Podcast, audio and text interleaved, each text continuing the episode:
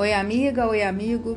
A leitura bíblica de hoje está no livro de Atos, capítulo 15. Vem comigo? Tradução Nova Versão Internacional. Alguns homens desceram da Judéia para Antioquia e passaram a ensinar aos irmãos: Se vocês não forem circuncidados conforme o costume ensinado por Moisés, não poderão ser salvos. Isso levou Paulo e Barnabé a uma grande contenda e discussão com eles. Assim, Paulo e Barnabé foram designados juntamente com os outros para irem a Jerusalém tratar dessa questão com os apóstolos e com os presbíteros. A igreja os enviou e, ao passarem pela Fenícia e por Samaria, contaram como os gentios tinham se convertido. Essas notícias alegravam muito a todos os irmãos. Chegando a Jerusalém, foram bem recebidos pela igreja, pelos apóstolos e pelos presbíteros, a quem relataram tudo o que Deus tinha feito por meio deles. Então se levantaram alguns do partido religioso dos fariseus que haviam crido e disseram: É necessário circuncidá-los e exigir deles que obedeçam à lei de Moisés. Os apóstolos e os presbíteros se reuniram para considerar essa questão. Depois de muita discussão, Pedro levantou-se e dirigiu-se a eles. Irmãos, vocês sabem que há muito tempo Deus me escolheu dentre vocês para que os gentios ouvissem de meus lábios a mensagem do Evangelho e crescem. Deus, que conhece os corações, demonstrou que os aceitou, dando-lhes o Espírito Santo, como antes nos tinha concedido. Ele não fez distinção alguma entre nós e eles, visto que purificou os seus corações pela fé. Então, por que agora vocês estão querendo tentar a Deus, impondo sobre os discípulos um jugo que nem nós, nem nossos antepassados conseguimos suportar? De modo nenhum cremos que somos salvos pela graça de nosso Senhor Jesus, assim como eles também. Toda a assembleia ficou em silêncio, enquanto ouvia Barnabé e Paulo falando de todos os sinais e maravilhas que por meio deles Deus fizera entre os gentios. Quando terminaram de falar, Tiago tomou a palavra e disse: Irmãos, ouçam-me. Simão nos propôs como Deus no princípio, voltou-se para os gentios, a fim de reunir dentre as nações um povo para o seu nome.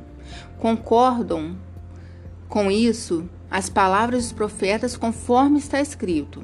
Depois disso voltarei e reconstruirei a tenda caída de Davi.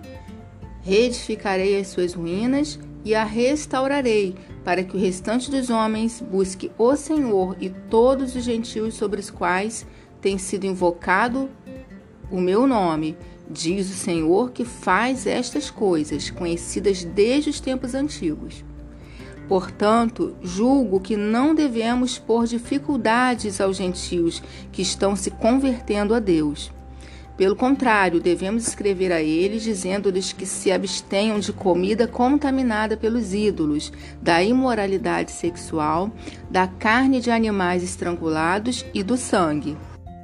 Pois desde os tempos antigos Moisés é pregado em todas as cidades, sendo lido nas sinagogas todos os sábados. Então os apóstolos e os presbíteros, com toda a igreja, decidiram escolher alguns dentre eles e enviá-los a Antioquia com Paulo e Barnabé. Escolheram Judas, chamado Barsabás, e Silas, dos dois líderes entre os irmãos.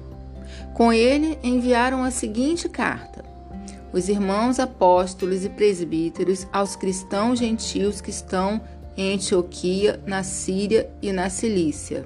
Saudações.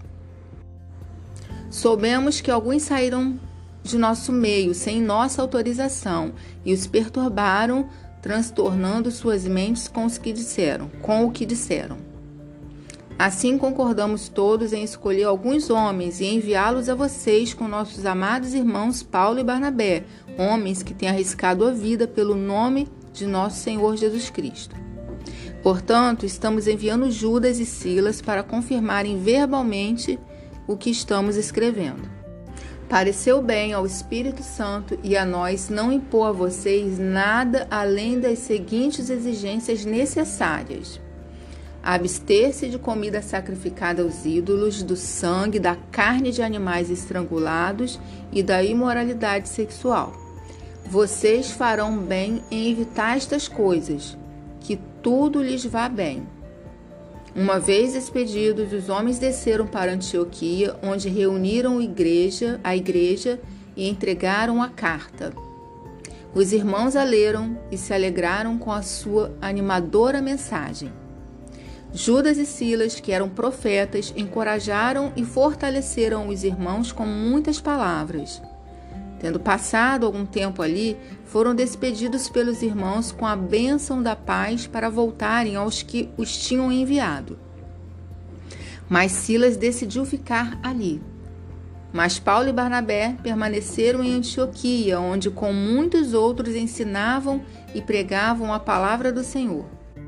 Algum tempo depois, Paulo disse a Barnabé: Voltemos para visitar os irmãos em todas as cidades onde pregamos a palavra do Senhor, para ver como estão indo. Barnabé queria levar João, também chamado Marcos.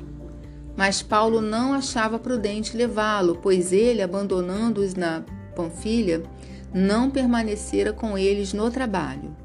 Tiveram um desentendimento tão sério que se separaram. Barnabé, levando consigo Marcos, navegou para Chipre, mas Paulo escolheu Silas e partiu, encomendando, encomendado pelos irmãos a graça do Senhor.